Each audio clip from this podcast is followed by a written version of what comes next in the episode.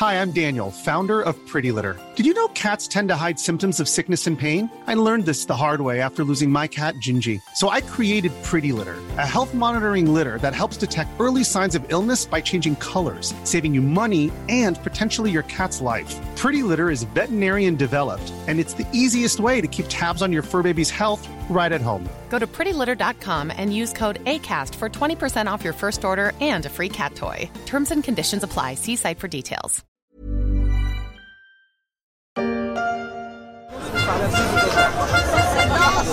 On parle de la pénibilité, mais pas assez de la pénibilité des enseignants. Certes, il y a du bruit, on est debout toute la journée. Euh, en ce qui concerne le premier degré, les, collègues font toutes les récrés, c'est-à-dire qu'il n'y a pas de pause. Euh, donc même pour aller faire pipi, il faut courir. Pour aller boire un café, il faut courir. Je pense que les gens ne se rendent pas compte de ça. Le journal L'Humanité est allé fin janvier à la rencontre de professeurs en grève lors de la manifestation contre la réforme des retraites. Anne-Laure, professeure dans les Yvelines, a égrené toutes les difficultés qu'elle rencontre dans son métier au-delà de la passion d'enseigner. Derrière le malaise des profs très présent dans les cortèges, on ressent surtout le manque de reconnaissance de la population. Prof, le mal-être du mal-aimé. Yes, great. Graduate, I hope. But don't foot you to my girl.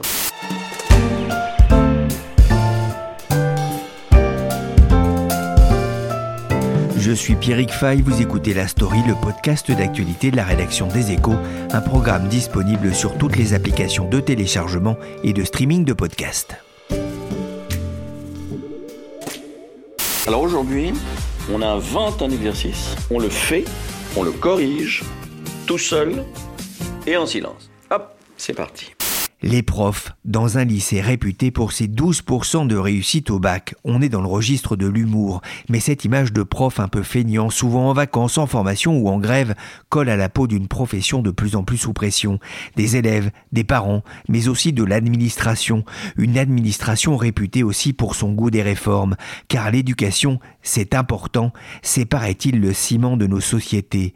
Là, les résultats de la France au test PISA, le programme international pour le suivi des acquis, montre que le pays est plus proche du bonnet d'âne que du tableau d'excellence, 23e sur 85, coincé entre la Belgique et le Portugal.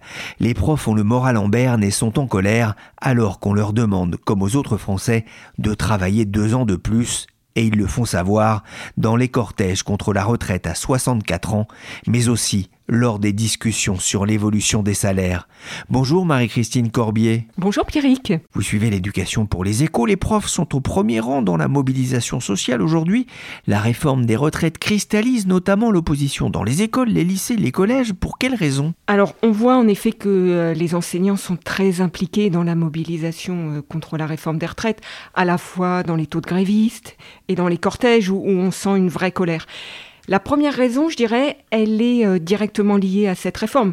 Les enseignants que je rencontre me disent régulièrement euh, est-ce que c'est bien raisonnable d'être encore devant une classe à 64 ans? Les enseignants de maternelle notamment vous expliquent souvent qu'ils ont ce qu'on appelle des troubles musculo-squelettiques qui développent à force d'être penchés vers les enfants. Et le ministre de l'Éducation nationale, d'ailleurs, avait lui-même posé la question de la pénibilité pour les enseignants, par exemple, dans ces petites classes. Et puis, de manière générale, pour tous les autres profs, on entend cet argument global de la fatigue et de la difficulté d'être face à une classe à cet âge-là. Donc ça, c'est la première raison de la mobilisation. La deuxième raison, elle est liée au salaire. Les enseignants sont moins bien payés que leurs collègues dans l'OCDE. Ils avaient compris des propos euh, d'Emmanuel Macron pendant l'entre-deux tours de la présidentielle qu'ils seraient tous revalorisés de 10% de manière inconditionnelle. Et ils ont découvert que ce ne serait pas le cas. Ça, c'est un autre facteur de mobilisation qui est important. Ils étaient au cœur des manifs et puis il y a eu cette grève de la surveillance pendant les, les épreuves euh, du bac qui, a priori, n'a pas trop perturbé en tout cas le, travail euh, des, euh, des lycéens. Plus globalement, on ressent aujourd'hui dans, la société un, malaise, un mal-être des enseignants au-delà de, de la réforme des retraites. Alors, ce malaise, il n'est pas nouveau. Hein. Ça fait euh, des années qu'on entend parler de malaise enseignant. Ce qui est nouveau et ce que j'entends de plus en plus, c'est le sentiment d'épuisement. Épuisement, ce, mot revient en boucle quand vous échangez avec les enseignants, quels qu'ils soient. Alors, euh, c'est un cumul de différentes choses. Il y a la question salariale et du déclassement. Il y a aussi le sentiment de ne plus pouvoir faire son métier correctement.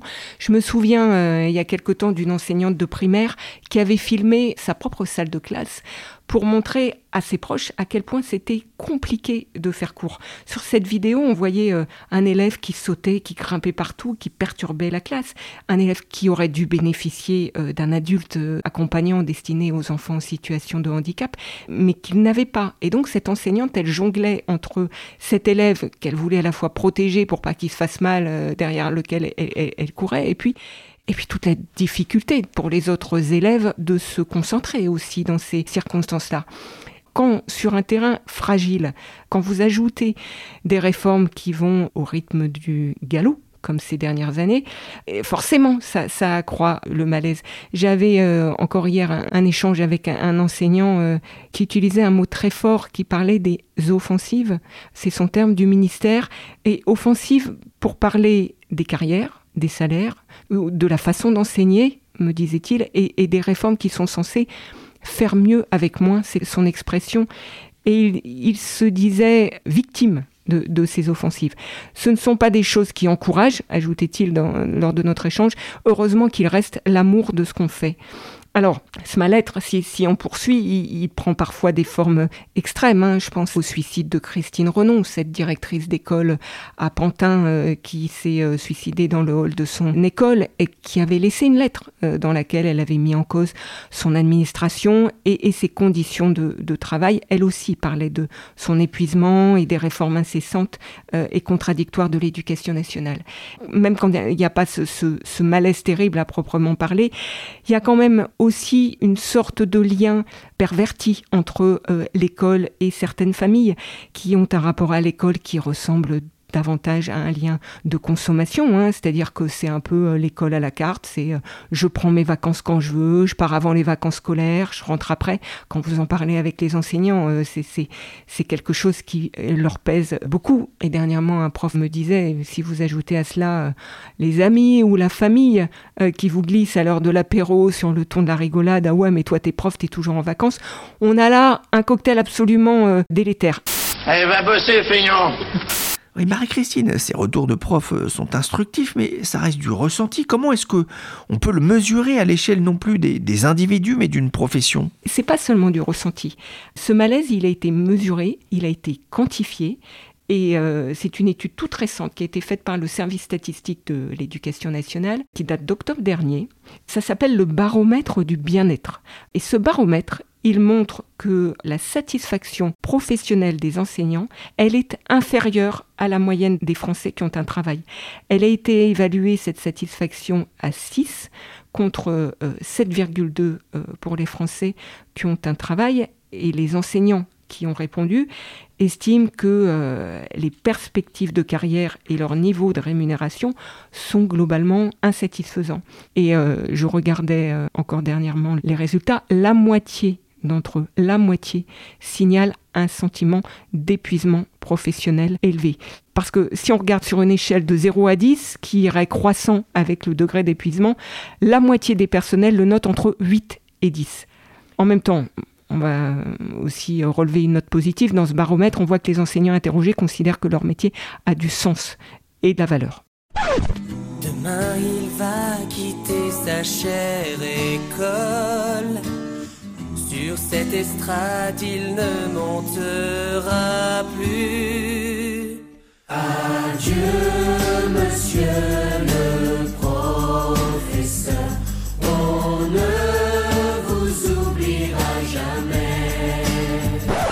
Adieu Monsieur le Professeur, chanson euh, d'Hugo Frère en 1968, remis au goût du jour par les élèves de la Star Academy. Alors la bonne nouvelle, c'est qu'il va pouvoir profiter deux ans de plus de ces enfants si sympathiques.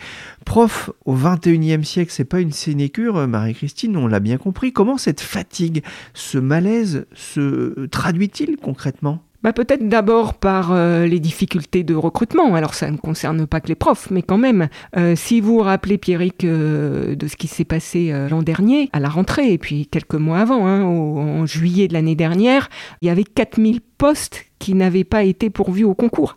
Et on va voir se reproduire un phénomène similaire en septembre prochain. C'est le ministère qui le laisse entendre. Donc ça se traduit par des problèmes de recrutement, ça se traduit aussi par plus de démissions. Alors dans l'océan euh, des 892 000 euh, enseignants, elles pèsent pas grand-chose, ces euh, démissions, mais elles sont de plus en plus nombreuses. Et puis il y a quelque chose de très symptomatique aussi, que me racontait tout dernièrement une enseignante, une enseignante qui a une quinzaine d'années de métier et qui me disait les jeunes enseignants que je vois arriver, ils me disent euh, Ah oui, mais moi je viens que pour quelques années. Hein. C'est hors de question que j'y fasse toute ma carrière. Ça, c'est quelque chose de nouveau. Il y a un besoin de reconnaissance, ça passe notamment par le, salaire. Il y a eu des promesses de revalorisation de la part du gouvernement, avec des discussions entre le ministère et les syndicats en février-mars. Comment ça s'est passé? Alors, il y a une négociation en deux temps une négociation qui est en cours. Le premier temps, c'est euh, un volet euh, sans condition qui se traduirait euh, par une augmentation euh, de 800 euros bruts par an pour tous les professeurs des écoles et de 744 euh, euros pour tous ceux du second degré, ce qui reviendrait à relever les primes existantes à 2000 euros pour tous. Ce que disent les syndicats, c'est euh, la chose suivante, c'est-à-dire Emmanuel Macron nous avait promis dans l'entre-deux tours de la présidentielle 10% d'augmentation inconditionnelle pour tous, on n'y est pas. Mais là-dessus, le gouvernement a quand même lâché du lest sur ce volet-là, parce qu'au départ, il n'était pas prévu que les enseignants en fin de carrière en bénéficient. Donc ça, c'est le premier volet. Un deuxième temps de négociation, qui lui est beaucoup plus compliqué et qui consisterait à payer davantage les enseignants qui acceptent de faire des missions supplémentaires. Les syndicats, eux, disent euh, ça, ça c'est pas de la revalorisation, c'est juste du travailler plus pour gagner plus. Et ils ont claqué la porte début mars. On en est là pas de nouveau volet de négociation en vue. Il est en cours, à voir ce que vont donner euh, la suite des, des réunions. Wouah, il est où le prof? Ça fait plus de 5 minutes on attend. Ouais mais les gars, faut attendre minimum 15 minutes pour partir. Et moi s'il est pas là dans 5 minutes, je me barre. La même. La même. Non mais vous êtes malade si vous partez dans très exactement 5 minutes, vous n'allez pas respecter le temps qui est demandé dans le règlement intérieur. Et alors? Il y a un chiffre avancé régulièrement, c'est celui de 15 millions d'heures supplémentaires perdues chaque année. Un argument avancé par le ministère qui évoque aussi euh, la pression des parents. Face au malaise des profs, certains euh, renvoient le niveau jugé moyen des élèves en matière scolaire. Le niveau d'ensemble baisse, avait même constaté le ministre Papendiaï en fin d'année. Alors, ces 15 millions d'heures d'enseignement perdues chaque année, c'est effectivement un chiffre qui a été évoqué par le ministre de l'Éducation nationale. Et on voit bien cette pression euh, des parents au collège Romain Roland euh, d'Ivry-sur-Seine dans l'académie de Créteil, où les parents euh, manifestaient mercredi devant le rectorat il y a des collégiens qui cumulent 170 heures de cours non réalisés, qui n'ont pas vu un prof de français depuis octobre et qui n'ont pas non plus de professeur d'histoire-géographie ni d'espagnol. Je vous cite cet exemple, c'est un exemple parmi d'autres, mais on voit bien que cette question de professeur non remplacé, elle est majeure. Et là, ce sont des questions de remplacement de longue durée, mais s'ajoute à cela un problème d'absence de courte durée aussi, qui avait fait dire à la Cour des comptes euh, fin 2021 que 10% des heures de cours des lycéens et des collégiens étaient perdues. Pas du fait des profs, hein, mais du fait de l'institution, qui devrait, avait dit la Cour des comptes, revoir son organisation et par exemple programmer la formation d'un enseignant le jour où il n'a pas cours. Ce problème des heures perdues et des absences courtes, c'est précisément ce à quoi veut s'attaquer le ministère. Je vous parlais tout à l'heure de, de l'idée de rémunérer davantage les enseignants qui feraient des missions supplémentaires. Il y a la volonté du ministère d'assurer en priorité les remplacements de courte durée, c'est-à-dire de prendre la place d'un collègue au pied levé, ce à quoi les syndicats euh, répondent, ça serait un non-sens pédagogique que d'arriver euh, face à une classe euh, les mains dans les poches sans avoir préparé de cours. Et puis de l'autre côté, on a le discours du ministère qui dit bah, ça serait quand même un élément de qualité du service public. Sur l'autre point que vous évoquez, la baisse du niveau, c'est un argument euh, un peu tarte à la crème que, que, les ministres manient comme bon leur semble. Daï a parlé de baisse de niveau juste avant euh, d'annoncer euh, sa réforme du collège, alors que Jean-Michel Blanquer avait parlé de hausse du niveau pour vanter les résultats des dédoublements de classe. Le problème, c'est que euh, le temps de l'éducation n'est pas le temps du politique. Et, et, la vérité concernant le niveau, c'est celle des évaluations, qu'elles soient nationales ou internationales, et elle est un peu plus complexe. Pour prendre quelques exemples, si vous considérez le niveau des élèves en français en fin de primaire, le ministère dit qu'il s'est légèrement amélioré, mais en même temps, vous avez près de 40% des élèves de CM2 qui n'ont pas une maîtrise suffisante euh, du français. Si vous regardez euh, le niveau en orthographe et en grammaire des élèves de CM2, il continue de baisser et on prend souvent... Euh, il y a une enquête qui est faite régulièrement sur une même dictée depuis 1987 qui montre que le nombre moyen de fautes a augmenté en 34 ans de 10,7 à 19,4. Donc ça c'est pour l'école. Et puis si vous prenez le niveau des collégiens, selon les études du ministère, les résultats sont stables, mais en même temps, près de 40% euh, des, collégiens de troisième se disent par exemple découragés d'avance euh, à l'idée de lire un texte euh, qui, qui ferait qu'une seule page. Donc voilà, cette question du niveau, elle est à manier avec précaution.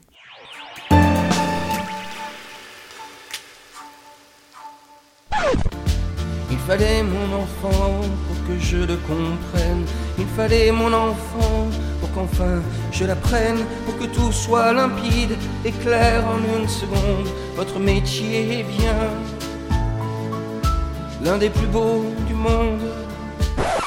La chanson prof de Grégoire en hommage à tous nos professeurs. Si j'expliquais qu'on soit et si ma vie se construit, les profs accompagnent nos jeunes années jusqu'au monde des adultes, un métier difficile et autrefois reconnu. Le malaise des enseignants constitue aussi un défi pour l'éducation nationale, c'est ce que m'a expliqué Éric Charbonnier, expert de l'éducation à l'OCDE.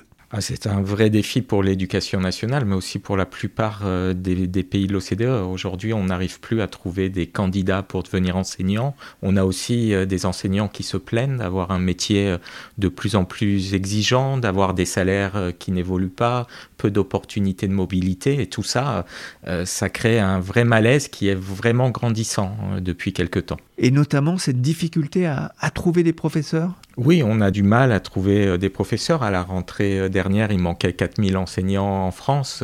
Il en manquera certainement davantage à la prochaine rentrée, mais euh, si vous allez en Allemagne, il va manquer plus de 30 000 enseignants d'ici 2030. Les problèmes sont les mêmes en Suède, au Royaume-Uni, aux États-Unis. Aujourd'hui, le métier d'enseignant ne fait plus rêver comme il le faisait il y a une trentaine d'années. Ça, c'est un peu une surprise finalement. C'est qu'à l'étranger, ça ne se passe pas forcément mieux qu'en France? On a très peu d'exceptions, ça se passe bien. Donc c'est plus facile de parler des bons exemples. Euh, en Europe, vous avez la Finlande, vous avez l'Irlande, où on a plus de candidats que de postes d'enseignants. Dans les autres pays, on a recours aux contractuels, on a besoin euh, de plus en plus euh, de, recruter, de, on a un manque d'enseignants sur lequel il convient d'agir. À midi, j'ai rappelé les parents de Noémie. Ils ont dit qu'une personne comme moi ne devrait jamais enseigner. J'ai été touchée. Je suis restée courtoise et professionnelle, puis j'ai raccroché. Ensuite, j'ai appelé les parents de Martin. Ils ont dit que je faisais la différence dans la vie de leur fils. J'ai été touchée. Je suis restée courtoise et professionnelle, puis j'ai raccroché. Avec un grand sourire. Bref, je suis prof version Québec à la fois euh, touchant et drôle. Éric Charbonnier, ce que l'on comprend, c'est que ce n'est pas qu'une question d'argent ou de rémunération ah ben Non, par exemple, en Allemagne, on a vanté euh, les rémunérations des enseignants euh, allemands. Un enseignant allemand gagne à peu près euh, deux fois plus qu'un enseignant français à différentes étapes de sa carrière. Et pourtant, la crise d'attractivité n'a jamais été aussi forte. Mais c'est parce que les enseignants allemands ont l'impression qu'il y a une pression de plus en plus forte, pression des familles, une pression administrative aussi. En Allemagne, vous n'avez pas de conseiller principal d'éducation. Donc les enseignants allemands ont des tâches administratives et qui ne cessent d'augmenter. Et puis euh, la fonction publique fait moins rêver. Euh, en France comme en Allemagne, aujourd'hui, euh, les jeunes ont envie d'évoluer dans une carrière, de changer de métier, d'avoir des perspectives. Et, finalement, quand on devient enseignant, on en prend entre guillemets pour 35 ans. Et, et c'est pas la volonté des jeunes aujourd'hui, euh, c'est d'être flexible et d'exercer différents métiers. Il y a une usure. C'est un métier usant de travailler face à une classe, d'avoir aussi une société qui évolue. C'est-à-dire l'enseignement, c'est pas un métier statique. Aujourd'hui, il y a des avancées technologiques une société qui a changé. Donc les enseignants doivent se remettre en question et en fin de carrière, on est usé. Euh, donc il faudrait peut-être réfléchir sur la pénibilité du métier d'enseignant et, et prendre des mesures particulières. Prof est un métier extrêmement difficile. J'ai fait ce métier pendant 5 ans et il y a deux semaines maintenant, je vous annonçais ma démission pour me consacrer entièrement à ma passion, le streaming, qui me permet aujourd'hui, et merci à tous, de gagner ma vie confortablement. Bref, pour vous dire à quel point c'est difficile et à quel point je continuerai à défendre cette idée toute ma vie, c'est que maintenant que j'ai démissionné, je cauchemarde la nuit que ma démission est fausse en fait et que je dois y retourner. C'est assez angoissant et assez débile comme idée, mais ça prouve un petit peu à quel point le métier est sous-payé pour le niveau d'études, à quel point en fait ce métier est éprouvant mentalement, physiquement, et qu'on sous-estime tout ça dans la société. Force à mes anciens collègues, le message en vidéo de Baptiste, alias Xabab, qui a donc abandonné son poste de prof de français au collège au profit de ses 100 000 abonnés YouTube. En 2018, l'OCDE a publié l'étude Thalys, très instructive. On peut lire que seuls 5% des enseignants français se sentaient valorisés à leur juste valeur par la société. On est loin de l'image de notable du professeur ou de l'instituteur dans les années 70. Oui, c'est un des chiffres, euh, c'est une des proportions les plus faibles des pays de l'OCDE et la moyenne, elle est autour de 30%. Donc là encore, de façon internationale, les enseignants se sentent peu valorisés, et c'est particulièrement vrai en France, donc il faut se poser les vraies questions. Euh, dans la même étude, on avait demandé aux enseignants s'ils aimaient toujours leur métier, et ils étaient quasiment 90% euh, à aimer leur métier. Donc c'est pas un problème par rapport à ce qu'ils font, mais c'est un problème de ressenti par rapport à la, perception euh, qu'ont les autres. Pourquoi cette image a-t-elle changé? Je, je pense qu'il y a un vrai souci de rémunération. Quand on voit la rémunération des enseignants et qu'on la compare par rapport au pouvoir d'achat, on voit qu'il y a une véritable baisse du pouvoir d'achat des enseignants depuis 30 ans, donc euh, un manque de reconnaissance euh, de ce qu'ils font par la société, c'est le premier point. Et puis euh, ce, sentiment que aussi que, que quoi qu'ils fassent, ils n'en font pas assez. Et, peut-être la dernière étude PISA était en 2018. On a eu cette crise du Covid après 2018 et les parents se sont enfin rendus compte peut-être de l'importance des enseignants. Donc euh, peut-être ça les aidera à se sentir mieux valorisés euh, dans la prochaine étude. Mais il y a vraiment, euh, en 2018, quand Alice est sortie, on était vraiment dans la proportion la plus faible qu'on ait jamais eue. Ils n'en font jamais assez. Ça, c'est un, un, peu la malédiction des deux mois de vacances et d'été, par exemple? On, arrive toujours à ce débat, alors que quand on regarde les statistiques internationales, euh, les deux mois d'été, on les retrouve dans la plupart des pays de l'OCDE. Hein. Euh, en Finlande, vous avez presque deux mois et demi de vacances l'été. Après, il y a un peu moins de vacances euh, intermédiaires, mais c'est vrai qu'il y a toujours cette impression pour une partie de la population que quand l'enseignant sort de sa salle de classe, qu'il quitte l'établissement, son travail est fini ce qui n'est pas le cas. Euh, il y a un besoin de préparer les cours, de corriger les copies, car en France, on, donne beaucoup de devoirs à la maison et de contrôle aux élèves. Donc il y a tout un ensemble de tâches qui fait que la journée euh, d'enseignant n'est pas finie en sortant de l'établissement. Oh, et puis merde, ce soir, c'est les vacances de Pâques. Voilà. Ah hein oui. Je suis en congé 15 jours. Voilà, c'est dit. Alors je sais, c'est dégueulasse, on est des salauds, on est des privilégiés, mais bon, c'est comme ça Ah mais non, j'ai... C'est pas moi qui l'ai décidé, ok? J'en ai marre de me cacher pour être heureux. Alors ouais, youpi, youpi, c'est les vacances, 15 jours à glander, et j'en ai pas honte. Voilà. Et puis c'est comme ça, merde à la fin. C'est cool parce que tu vas pouvoir te reposer. Bah exactement, c'est ce que je vais faire, ouais, je vais pas me gêner, voilà. Comment est-ce qu'on peut faire pour redonner à ce métier le, statut que mérite l'éducation en France? Je crois, qu'il y a un besoin de valoriser les enseignants au quotidien. Comme je vous ai dit, il y a eu cette crise sanitaire du Covid. En tant que parents, euh, on s'est rendu compte tous que c'était dur d'avoir les enfants à la maison, que c'était pas facile euh, euh, de les aider, de les motiver, de, faire cours à la place des enseignants. Donc, on ne doit pas revenir en arrière. Maintenant que la crise est un peu derrière nous, on doit se rappeler qu'on était content qu'il y ait les enseignants, que qu'on était content aussi que les écoles étaient ouvertes et qu'on a besoin d'enseignants euh, qu'ils ont un rôle fondamental pour le développement des compétences des élèves et il faut leur dire, il faut leur rappeler en permanence euh, au lieu de leur rappeler euh, qu'ils ont des vacances scolaires plus longues qu'ailleurs et que finalement c'est normal qu'ils aient les salaires qu'ils ont. vous disiez quand on est prof, finalement on est prof pour 30 ans, 40 ans, euh, longue carrière.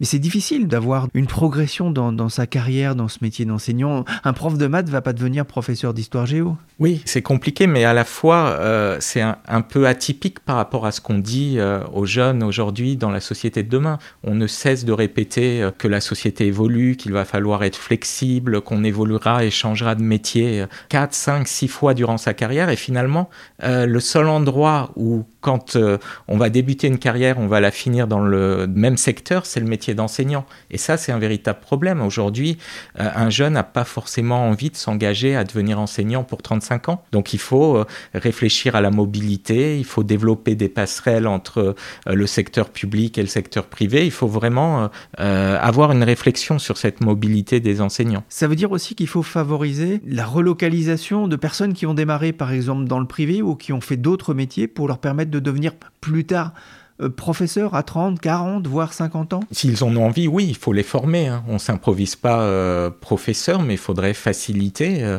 les reconversions. Aujourd'hui, quelqu'un de la société civile qui veut devenir enseignant, il doit passer le concours exactement le même que les autres enseignants, enfin les étudiants qui sont plus jeunes. il va débuter sa carrière comme si c'était un enseignant débutant. On ne va pas prendre les acquis de son expérience passée. Donc, il y a beaucoup à faire si on veut être plus attractif aussi pour que ces, ces individus de la société civile aient envie aussi de devenir enseignants. Il y a un modèle qui fonctionne, c'est visiblement celui de la Finlande. Alors même s'ils ont deux mois et demi de vacances, pourquoi est-ce que ce modèle marche bien et faut-il s'en inspirer? On peut s'en inspirer. Il y a une valorisation euh, du métier par la société. Euh, l'enseignant est vraiment respecté euh, comme nos enseignants l'étaient il y a une trentaine d'années. Cette valeur de respect est toujours très forte et, et les parents sont très impliqués dans, dans les écoles en Finlande, mais il y a un dialogue et toujours des remerciements et une reconnaissance euh, de ce que font les enseignants. Puis vous avez l'Irlande, euh, un autre modèle où aussi on a beaucoup de candidats pour le métier d'enseignant. Et là, c'est qu'il y a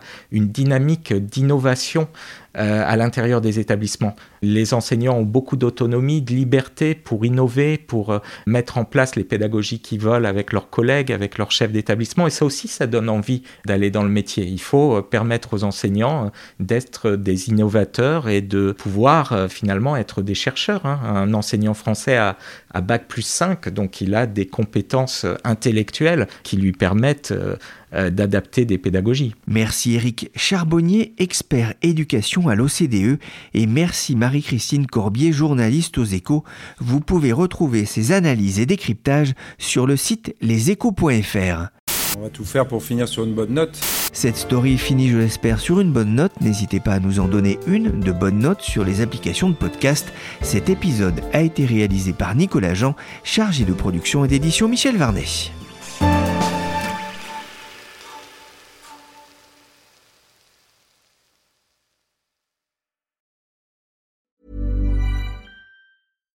When we're on a budget, we still deserve nice things.